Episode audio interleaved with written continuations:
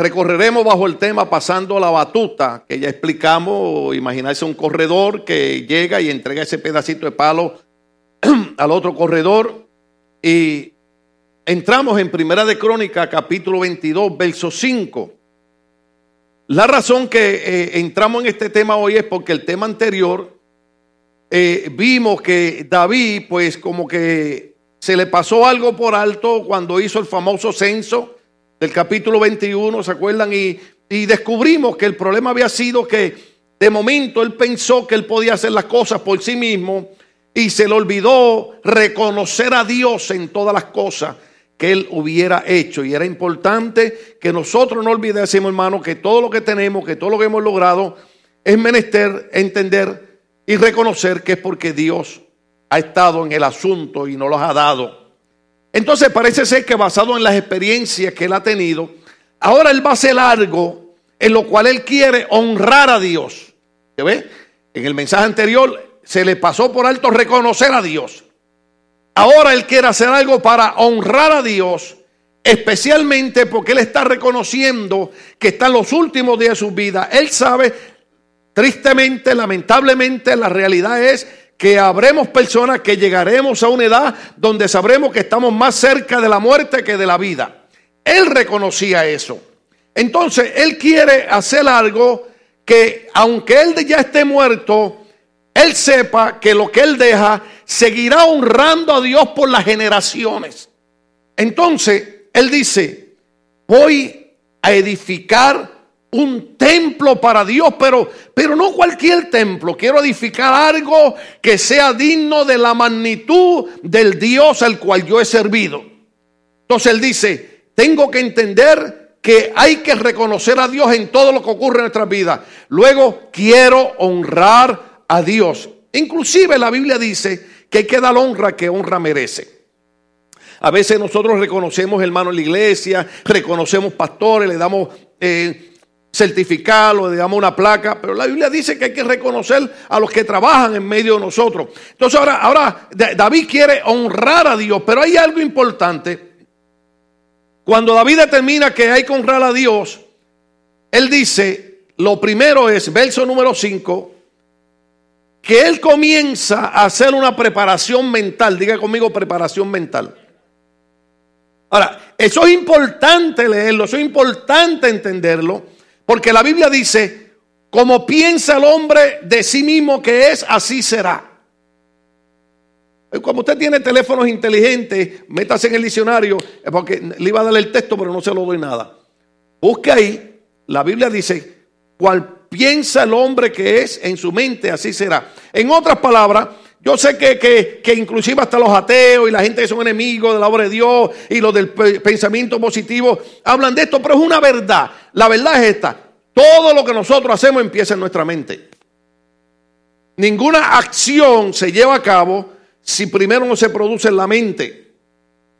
Por eso es que nosotros todos los días eh, eh, eh, enfrentamos lucha, enfrentamos batallas, pero en nuestra mente decimos, todo lo puedo en Cristo que me fortalece. Jehová es mi fortaleza, Jehová es mi luz y mi salvación, ¿de quién temeré? Alzaré mis ojos a los montes, ¿dónde vendrá mi socorro? Mi socorro viene de Jehová que hizo los cielos y la tierra.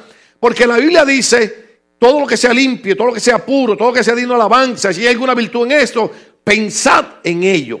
Entonces es importante entender, hermano, que todo lo que hacemos en nuestra vida tenemos que comenzarlo con una preparación mental. Repito, nada se hace si usted no lo piensa primero. Hay que pensar qué podemos hacer. Por ejemplo, eh, eh, eh, mi hija Elisa un día me llamó, me dijo, me dijo papi, quiero, quiero hacer una actividad con las maestras, con Mayra, con Tracy, con, Norma y los adolescentes, los jóvenes, y los quiero llevar a la casita Bonnie Bright. Quiero que experimenten esa gloria que cayó allí. Pero eso comenzó con un pensamiento. Todas las grandes cosas y los grandes éxitos comienzan con un pensamiento. Por eso es que continuamente tratamos de motivar a la gente a alabar a Dios, a glorificar a Dios. Por ejemplo, cuando usted lee el Salmo 100, mire lo que dice. Cuando tú entres por las puertas de la casa del Señor, cuando tú entres por los atrios del, del templo, ¿sabes qué dice? Entra con alabanza.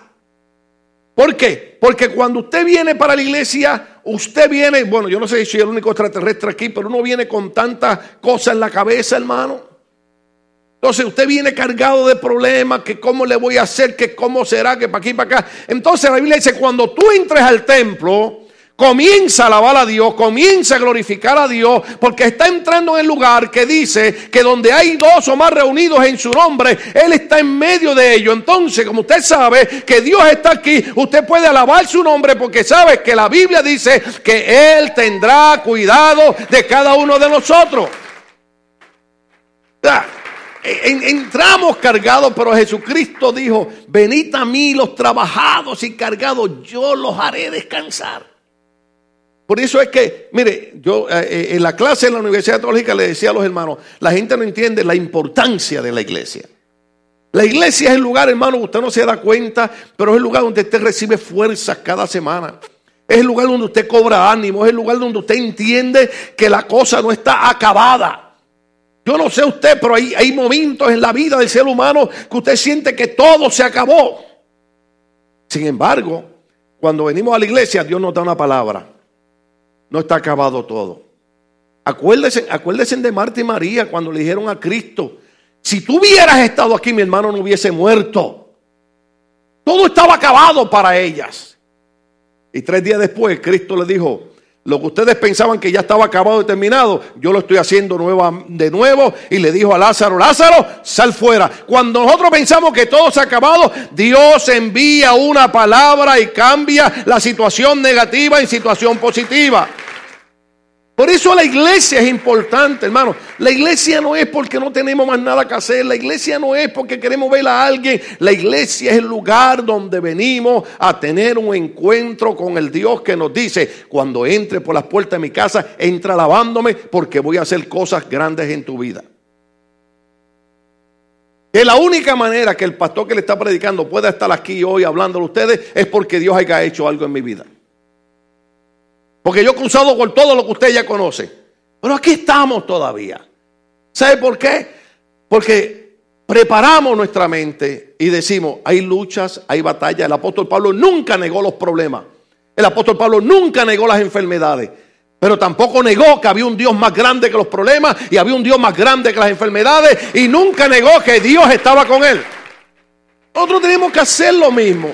Entonces vemos, vemos que David comienza a tener una preparación mental sobre eso que él quiere hacer para honrar a Dios, que es edificar un templo. Entonces él dice, comienza a pensar, comienza a pensar. Déjeme ver si, si las versiones están, están iguales. Entonces él comienza a pensar y comienza a decir, mi hijo Salomón, mire lo que dice, pensaba David. ¿Usted ve? La preparación para el templo empezó en dónde? En su mente, en su mente.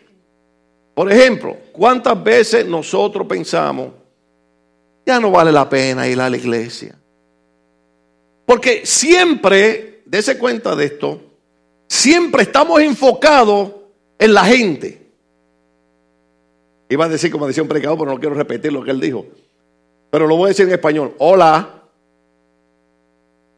Siempre Siempre, hermano, yo no, yo, yo, no entiendo, yo no entiendo eh, cómo Dios, siendo tan grande con nosotros, oiga esto, Cristo no tenía que morir la cruz del Calvario por nosotros. Estábamos condenados a pasar una eternidad en un lugar de tormento. Cristo cambia nuestro destino dando su vida por nosotros a la cruz del Calvario. Eso es suficiente para no importa lo que me haga la hermana ni haga el hermano, decirle, ¿sabe qué? Tú no eres más grande que lo que hizo Cristo por mí. Pero ¿sabe cómo nosotros actuamos? Cuando pasa algo en la iglesia o una persona nos hace algo, no queremos saber más de Dios. Iba a decirle, eso es tonto, pero suena feo decirle eso en domingo. Hermano, porque es que ya estamos preprogramados para reaccionar. Tan pronto alguien me haga algo, me voy de la iglesia. Hoy yo te tengo noticia, hermano. Yo no creo, me puedo equivocar, soy humano como cualquiera otro, pues yo no creo que a nadie en esta iglesia le hayan hecho más de lo que a mí me han hecho. Y mire dónde estoy, gritando como un buen predicador, diciendo, el que está en mí es mayor que el que está en el mundo. Sí que uno siente los golpes, que uno siente los cantazos, pero lo que hizo Cristo usted puede hacer todas las maldades que usted quiera. Al final del día, Dios me va a seguir bendiciendo. Mire, a lo mejor cuánta gente estará diciendo, bueno, ¿y este cuándo? ¿Cuándo se va a callar? ¿Cuándo se va a morir? Lo hemos visto arrastrando, se le han pasado tantas cosas y todavía sigue. Mire, le voy a decir, le voy a dar una noticia para que, para que le explote la bilis esa que usted tiene. Anoche hasta hice, hasta hice un, un pumpkin pie. Lo hice yo. Y mientras la gente pensaba mal de mí, yo estaba picando mi pedacito de pumpkin pie. Aleluya. Hice un té. Oh, aleluya. Y después dije, Señor, gracias por este pumpkin pie. Lo tengo que decir en inglés para que entiendan lo que era. Era un pie de calabaza. Y después dije, Señor, en honor de todos aquellos que me desean mal. Y me lo comí. Y me cayó tan rico. ¿Por qué, hermano? Porque vemos las, cosas que no sé la gente. Pero si usted va a tener su mente siempre cargada de lo que me hizo fulano, lo que me hizo fulana, no va a vivir feliz nunca. ¿Me entiende? Usted diga, sí, fulano me hizo y fulana me hizo, pero es que lo grande aquí es lo que me hizo Cristo. Cristo me dio vida eterna, Cristo me dio gozo, Cristo me dio salvación. Cristo me dio fe, me dio confianza. David pensaba, David pensaba, mi hijo Salomón pensaba, David. Es muy joven, es inexperto. Es una realidad. Yo sé que los jóvenes se enojan yo entiendo, yo entiendo que nosotros tenemos una juventud muy inteligente, muy preparada, muy capacitada, pero nosotros los viejos entendemos que en nuestra, en nuestra juventud no teníamos la madurez ni la capacidad que tenemos ahora. Ahí, ahí, un amigo mío puso algo ahí en Facebook y yo lo puse. Usted sabe que yo soy un senior. ¿Usted no entendió eso? Senior. ¿Qué es eso? Senior teenager. ¿Agarraron la onda ahora? Senior. Senior y teenager. O sea, que yo tengo ahora todo lo que yo quería tener en mi juventud, pero me costó 60 años alcanzarlo. ¿Eh? Entonces, yo tengo ahora el ánimo y el gozo de la juventud con lo que no tuve en mi juventud, que es aprender que yo no puedo dejar que nadie me esté quitando el gozo de Dios. Cuando somos jóvenes nos enchismamos, peleamos, rompemos las amistades. Ahora no, hermano. Si tú me quieres saludar, te saludo. No me quieres saludar, de todas maneras yo voy a seguir viviendo. Usted no me creyó eso. Si usted me quiere saludar, yo lo saludo. Y no me quiere saludar, tranquilo, yo no lo voy a molestar porque yo no tengo tiempo para estar. Cuando yo tengo un Dios que dice, y todo lo que respira, que alabe a Jehová, alaba a Jehová con... ¿Eso entonces, él entendía, mi hijo es inexperto, es joven, será un buen muchacho, será educado, pero él tiene que entender la dimensión de lo que yo quiero hacer. Déjame decirle algo aquí. Lo difícil a veces de trabajar con algunas personas es cuando no entienden la pasión o la dimensión de lo que tú quieres hacer. Usted sabe, no hay cosa más difícil que estar tratando de cargar gente para que entiendan lo que uno quiere hacer para Dios. Yo siempre, eh, los muchachos pusieron por ahí, yo estaba, yo tenía 18 años, estaba recién convertido, eh, eh, me mandaron a, Fort Jackson, donde estuvo el nene de Carmencita cogiendo el training, allí yo tomé mi training, él tuvo que haber visto por allí las marcas que yo dejé de sangre por allí, alabado sea Dios, para aquel entrenamiento era, era horrible. Eh, íbamos corriendo, hermano. Claro, 18 años, que pesaba era como 110 libras, parecía una culebra. Yo te Oiga, y vino un gringo, con amor lo digo. Y, y, hermano se tiró al piso. Y cuando él se tira, yo me detengo para ayudarlo a levantarse. Todavía me recuerdo el grito y el regaño que me dio el sargento. Ay, yo no sé si fue en francés, en alemán, pero yo entendí lo que él me dijo. ¡Qué running! oh, yeah. Cuando terminamos me llamó el sargento, le dije, me buscó un lío, porque en el army para todo es 50 push-ups, 25. Y yo dije, me busqué un lío, me va a mandar a limpiar las letrinas. Me llamó y me dice, te voy a explicar algo. En el momento que ese hombre se tiró al piso, me dijo, ¿por qué no se cayó? Se tiró. y tú te detuviste para levantarlo, hubiera estado en campo de batalla, te hubieran matado. Entonces, muchas veces, hermano, nosotros perdemos éxitos en la vida porque nos detenemos a tratar de levantar a gente que no se ha caído. Hay gente que se tira. Oiga bien, los voy a ofender con esto. Hay gente que no le gusta hacer nada, le gusta que los carguen. En mi hermoso y ungido y especial país, Puerto Rico, decimos, hay gente que se hacen los locos para que los carguen. ¿Sabía eso? Usted ha lidiado con gente, o a lo mejor es usted mismo. Ay, Dios mío, ¿cómo hago esto? Sácame de aquí, Señor, quiero seguir acá.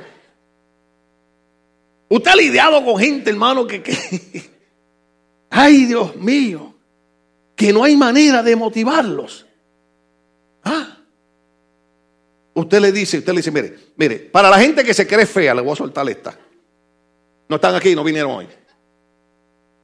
Si es una mujer, a las mujeres quietas, chicos. Un hombre, un hombre, un hombre.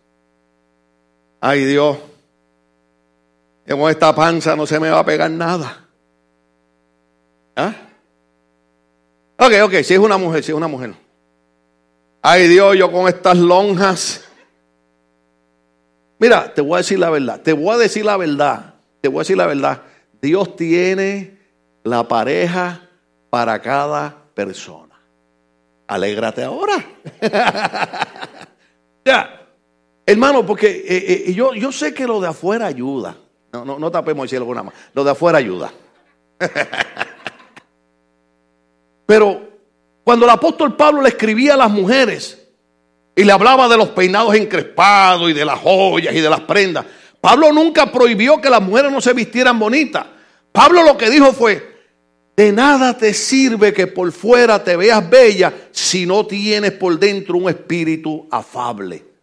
O sea, ¿de qué le vale al hombre, hermano, tener la, la, six pack esa que aprendimos ahí en la frontera en México? ¿Se acuerda? Aleluya. ¿De qué le vale a la mujer tener un cuerpo de una modelo, de esas modelos bien flacas que parece que están anorésicas?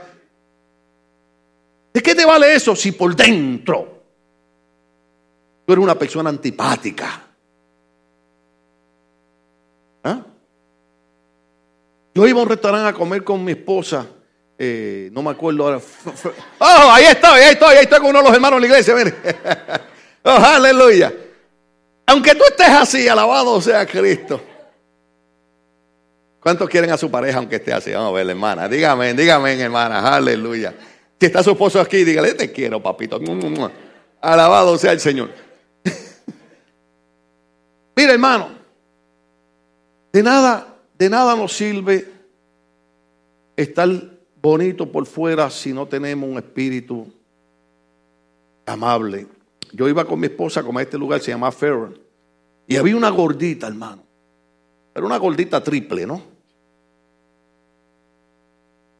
Pero aquella muchacha tenía un espíritu y un carácter tan dulce que yo me ponía como los gringos cuando venía otra persona a atenderme. Yo así con mi inglés africano le decía, oh, oh, no, no, thank you, I'm waiting for her. Oh, she's busy over there. Oh, that's all right, I'll wait. Porque aquella muchacha venía, te atendía, te, hacía sentir bien. Y yo le decía a Cindy, ¿te das cuenta lo linda que es esa muchacha? ¿Ah? Oiga, los esposos no le pueden decir a su esposa que otra mujer es linda. Pues yo sí. Pues Cindy la miraba y decía, no, no problem. ¿Por qué? Porque no es solamente lo de afuera ese espíritu de adentro. Yo le he dicho un montón de veces, usted ha visto, usted ha visto hombres con mujeres bien feas y ellos parecen unos modelos. ¿Ah? Y, algunas mujeres le pasan por el lado allí. Y él le hace. ¿Por qué? Porque el espíritu, la personalidad, la manera de ser de esa mujer será fea físicamente, pero es bella interiormente. Igual los hombres. ¿Usted no ha visto hombres feos con modelos al lado? En nuestra iglesia es el único lugar donde se rompen los moldes. Porque aquí tenemos el esposo lindo y la esposa linda. Aleluya. ¿no? Esto, es, una iglesia especial, hermano. Yo no sé usted, pues usted sería loco y se va de aquí. Esto es una iglesia especial. Aquí donde están las mujeres bonitas y están los hombres bonitos para la gloria del Señor, lleno del Espíritu Santo. Aleluya. Pero eso es cierto. Lo que estoy diciendo es verdad, hermano. Entonces, David, David pensaba y decía de esta manera. Mi hijo es joven, es inexperto. Y el templo que hay que construir para el Señor. ¿Estamos aquí? El templo que para el Señor no se puede construir con gente que no tiene motivación, con gente que no tiene ánimo en la vida, con gente que se tiran, con gente que lo que quieren es que los carguen. No, no, no, dice, el templo que hay que construir para el Señor debe ser el más grande y famoso de toda la tierra. En otras palabras, oiga bien, lo hemos tratado de enseñar por 26 años aquí. Cuando se hace algo para Dios, se hace con el corazón y la mente de que para Dios tiene que hacerse lo mejor. Una persona vino aquí a hacer un trabajo una vez, en 26 años de las poquitas veces que ha hecho cosas raras. Estaba trabajando aquí en el altar y hizo un comentario. Le dijo al otro, no, déjalo así, eso es para la iglesia. Y yo venía cruzando y lo oí. Y lo llamé y le dije, hágame un favor Deje la herramienta ahí y no siga trabajando aquí. No, no, no. Porque si su actitud y su pensamiento es que es para la iglesia, usted no merece estar trabajando aquí. Porque si es para la iglesia, es para Dios. Y para Dios, dijo David, debe ser lo más grande y famoso. Lo mejor debe ser para Dios. Esa es la actitud, esa es la mentalidad que hay que tener, hermano. Yo no, yo, yo no sé usted, yo no sé usted. Yo me crié, hermano, yo me crié. Yo recuerdo que yo lo que usaba era, eh, nosotros le llamamos overall. E, ese es overall, pero nosotros decimos overall. Eh, los jeans eran marca Lee. Eran uno, hermano, que uno le duraba tres años de lo duro que eran. Usted pasaba seis meses tratando de moldearlo. Usted trataba de sentarse y el pantalón no doblaba de lo tostado que era. La mejor camisa que yo me ponía cuando chiquito es la t-shirt que nos ponemos debajo de las camisas ahora, la, camisetita esa blanca, hermano. Oiga, y vivíamos en un barrio pobre, pero mi mamá me decía, somos pobres, pero somos limpios. Y el castigo más grande era que todos los días a las 4 de la tarde me mandaba a bañar. Ustedes ni saben lo que es eso. Pues. Oiga, hermano, y aquellas camisetitas, mi abuelita las agarraba con jabón, con cloro, en una pileta de esas de piedra y empezaba así como, como, como cuando las hermanas estaban golpeando a los esposos. Y yo le decía, abuelita, la va a romper, cállese o le doy con ella. Oiga, aquellas camisetitas que yo era, brillaba cuando usted salía del sol. Porque mi mamá me decía, somos pobres pero somos limpios. Algunos por ahí, eh, eh, no sé, en México dijeron, eh, somos coches pero que la gente no se dé cuenta. Yo lo aprendí en México. Oiga, quiere decir que con poquito o mucho usted procura hacer las cosas con elegancia y con excelencia para Dios. Ahí, pastor, a mí no me gusta su iglesia porque siempre están bien vestidos. Ah, tranquilo, tranquilo. ¿Dónde quiere comprar la camisa? Mira, Vete a Walmart, vete a Kmart, vete a Macy's, vete a Nordstrom, donde tú te la quieras comprar. Porque no es cuánto vale la camisa ni cuánto vale el traje. Es que tú quieras hacer las cosas con elegancia para Dios.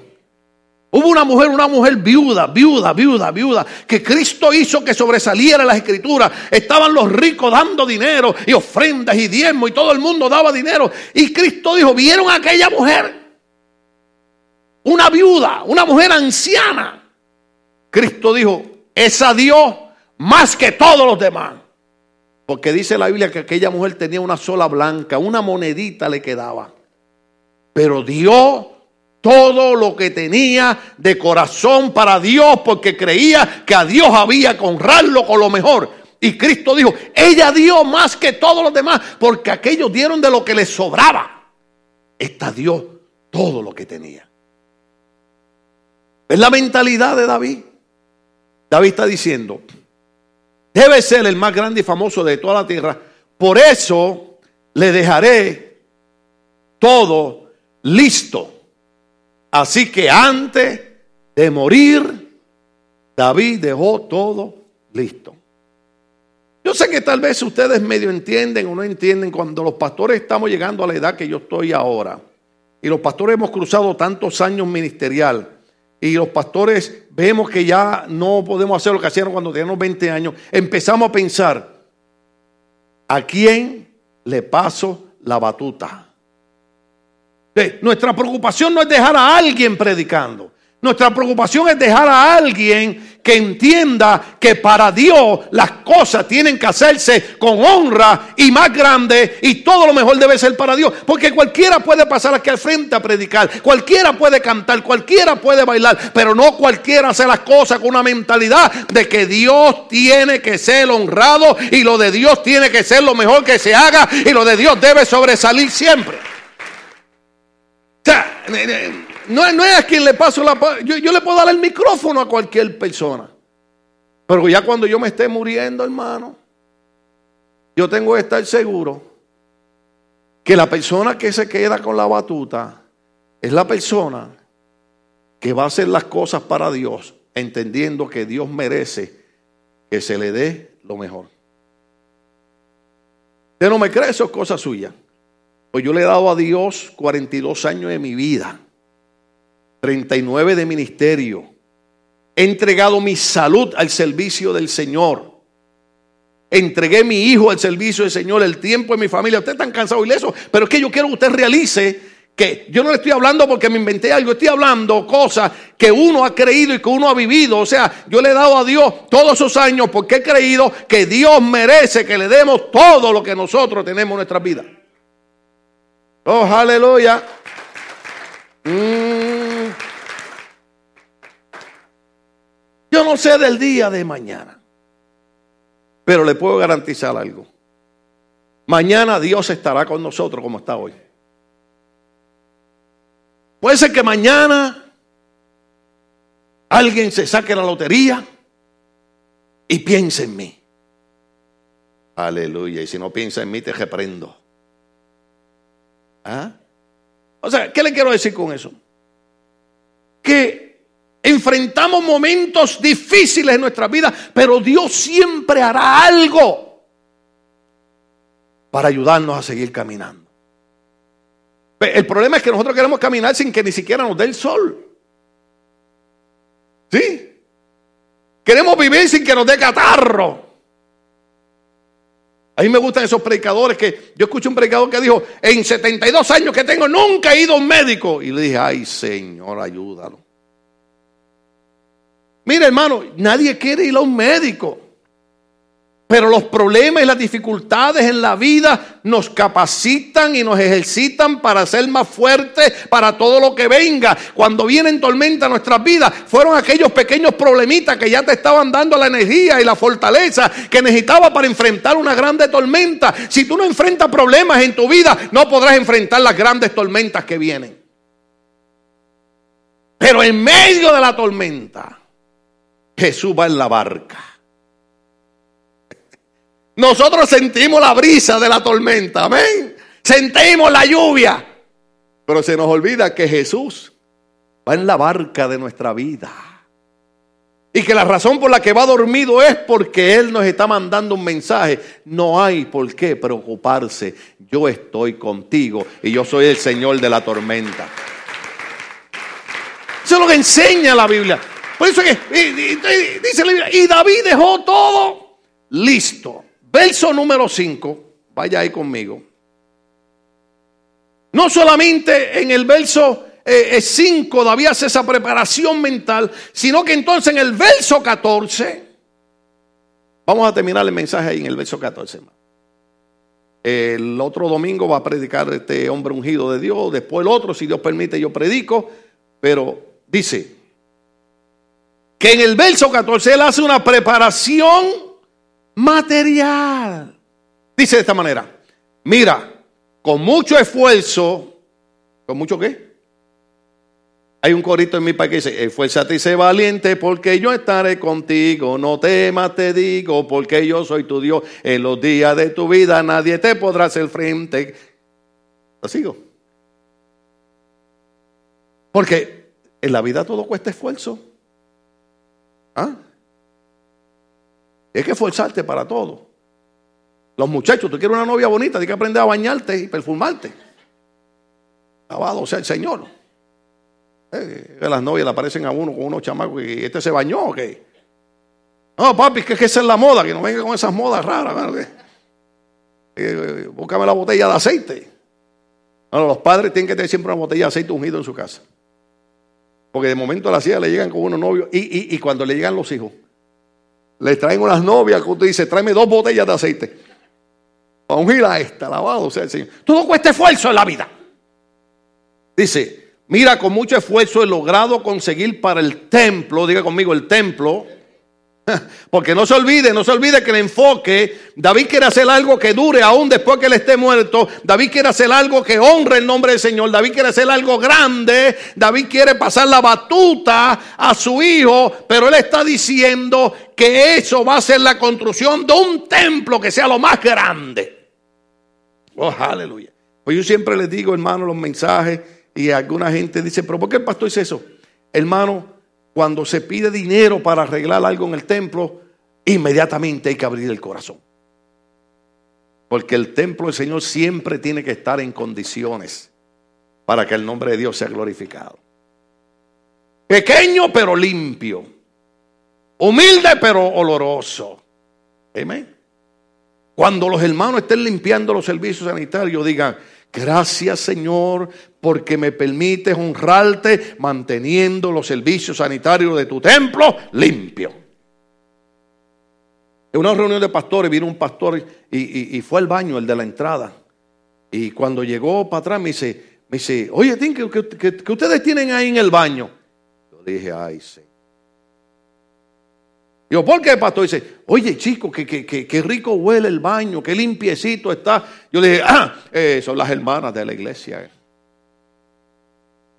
Qué lindo, qué lindo, qué lindo que alguien venga a la iglesia y diga, oye, hasta los servicios sanitarios en esa iglesia, gente sencilla, gente humilde, pero que hacen las cosas para que el nombre de Dios sea honrado. Hasta los servicios sanitarios son dignos de alabar la limpieza que hay ahí.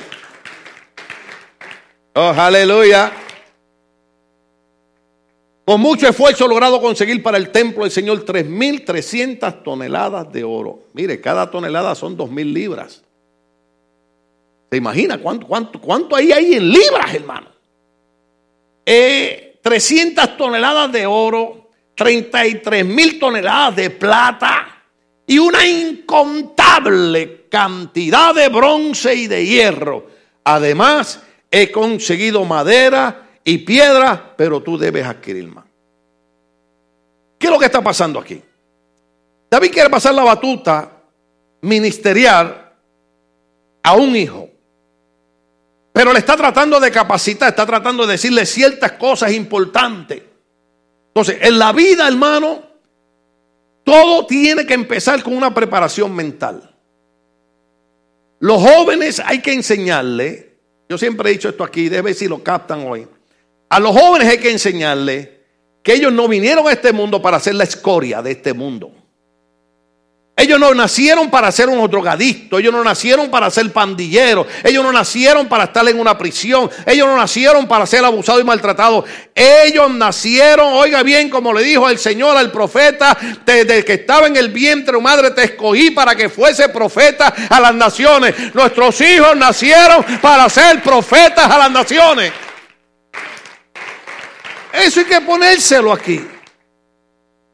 Debe, antes la gente hablaba, bueno, una, una, vez, una vez un familiar, no puedo decirle el nombre, un familiar me dijo, bueno, tú sabes, yo nací ahí y ahí voy a vivir y ahí voy a morir. Porque todos nosotros nacimos en barriecitos, ¿verdad?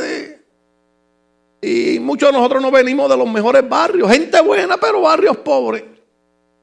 Y yo le contesté, fíjate, yo me crié ahí. Yo crecí ahí. Pero no vivo ahí ni voy a morir ahí. ¿Por qué? Porque, ¿se acuerdan? ¿Se acuerdan lo que dicen los predicadores? ¿Se acuerdan de, del águila que se cayó del nido y cayó un gallinero? Y creció con la gallina. Y el águila nunca volaba porque creía que era gallina. ¿Ah? Hasta que un día vino un coyote a correr las gallinas para comérselas. Y el águila desesperado cogiendo empezó a mover las alas y ¡fum! levantó vuelo. Cuando levantó vuelo se dio cuenta que él no era gallina, que era un águila y pertenecía a las alturas. Nosotros no somos gallinas, nosotros somos águila. Cual águila te levantaré sobre las nubes, dice el Señor. Eso hay, que ponerlo en la mente de nuestros hijos. Ellos no son, no, no, hermano. Eh, no. Si la gente cree que somos orgullosos y vanidosos, ese es problema de ellos. ¿Ah? Oiga, la gente tiene problemas que porque uno se baña, que porque uno se viste lindo. No, hermano. Si usted mismo no se aprecia, no hay nada que yo pueda hacer por usted. Usted puede tener dinero, usted puede tener casa, pues si usted no se valoriza a usted mismo, haga siempre. Yo estaba en la escuela Ruiz Belby, en la escuela elemental, hermano, y siempre me acuerdo de una historia que leímos de un hombre que lo que comía era sopa todos los días. Pero salía al balcón con un palillo de diente. Limpiándose la carne entre la dentadura. ¿Qué carne? Pero él se sentía tan orgulloso. Y cuando la gente pensaba, decía, oye, pero este es el único que tiene carne para comer. No, porque era como él se veía. ¿Cómo tú te ves hoy? Porque déjeme decirle, una de las batallas más grandes que nosotros tenemos es tratar de enseñarle a entender a la gente que somos hijos de Dios. Sí, hay lucha, hay batalla, ya yo lo he dicho un montón de veces, pero Dios está con nosotros. ¿Cómo tú te ves? ¿Tú te valorizas a ti mismo? Pero voy a decir algo aquí, voy a decir algo aquí que quiero que por favor las hermanas eh, tengan misericordia de mí. Mire, hay mujeres que se casaron. Ay, la salvó la campana. Vámonos. Digo, está serio. Y le fue mal con el marido. Digo, hay hombres que son, Dios mío. Hasta yo los dejaría. Bueno. oiga, les va mal con el marido. El tipo es abusador, maltratador, todo lo que usted quiera, hermano. Y se dejan y se van. Yo no estoy diciendo aquí cosas. No sé que aquí diciendo, ay, qué bueno el mensaje. Todo tan bueno. El pastor dijo que dejara a mi marido. Yo no dije eso. ¿Están aquí las hermanas? Yo no dije eso. No, tú luchas por tu hogar, luchas por tu. ¿Entiendes? Pero ah, es que se dan esos casos y se dejan. Y la mujer, ay, feliz, ahí ya salí de ese abusador, de ese maltratador. Un año después, ni siquiera 24 meses, 12 meses después, se casa otra vez esa mujer. Y como dicen los muchachos en buen español, and guess what? Se casa con otro maltratador, con otro abusador, con otro sinvergüenza. El problema no es el maltratador, el problema es ella, que no se valoriza. Déjeme decirle a usted algo. Este bello cuerpo solo mi esposa lo puede tocar. Usted tiene que valorizarse. Báñese. Cuando usted se baña se le va a la depresión. Yo cuando he estado así con los dolores, estuve como tres días sin bañarme, hermano, nada más lavadito de gato. ¿Cuántos saben lo que es lavado de gato? Oh, aleluya, ustedes son expertos en eso. Oiga. Y, mi esposa me dice, eh, ¿debes darte una ducha? Le digo, no, pues si yo no he sudado. Me dice, no, ese no es el problema. Necesitas al baño. Digo, ay, baby, que tengo la espalda. Siéntese ahí que yo le meto el agua encima. Está bien. Oiga, qué buenas son las esposas. Abrió la manguera aquella y me la pegó que vi hasta el tercer cielo, hermano. La razón que usted se baña, se perfuma, se peina, se viste, no es para impresionar a nadie, es porque usted se valoriza usted mismo. ¿Usted me está entendiendo lo que estamos hablando? Porque muchas veces decimos que el problema es fulano, el problema es fulana, y muchas veces somos nosotros que no entendemos el valor que tenemos ante los ojos de Dios. Mire cómo Dios nos ve a nosotros. Dios dice de nosotros, ustedes son la niña de mis ojos. ¡Wow! O sea, no hay cosa más preciada que la vista. Y así nos ve Dios. Son la niña de mis ojos. Entonces, vamos a empezar a valorizarnos. Entonces, la parte importante en este verso 14 es, hermano, que no solamente hacemos una preparación mental, sino que tenemos que movilizarnos en la vida. Tenemos que buscar, tenemos que producir, tenemos que crear para poder tener las cosas en la vida. Hay que trabajar, hermano. Cuando usted me oye a mí que yo tengo cuatro discos rotos, la espalda, yo no lo tengo porque me pasé 60 eh, años acostado. Tengo cuatro discos rotos porque pasé 10 años trabajando en la McDonald's Douglas, que ahora la voy levantando piezas y moviendo carros. yo estoy lastimado por trabajar. Cada vez que me da dolor me acuerdo de la Douglas. Digo, ay, pero después digo, ay, sí, pero me retiré de ello, me dejaron una pensión. Ay, qué bueno está el dolor. Si usted no hace lo que hizo David, no se queda solamente, ay, si las cosas me salieran bien en la vida. Sí, piensa que las cosas te deben de salir bien, pero ahora despierta del sueño. Y empieza a movilizarte y empieza a activarte. Vete a coger un curso, vete a estudiar, haz algo. Hay personas, hay personas, y yo vi un hermano, me puso en Facebook y lo felicito, eh, se, se, quedó sin trabajo. Hermano, pido la oración, me quedé sin trabajo.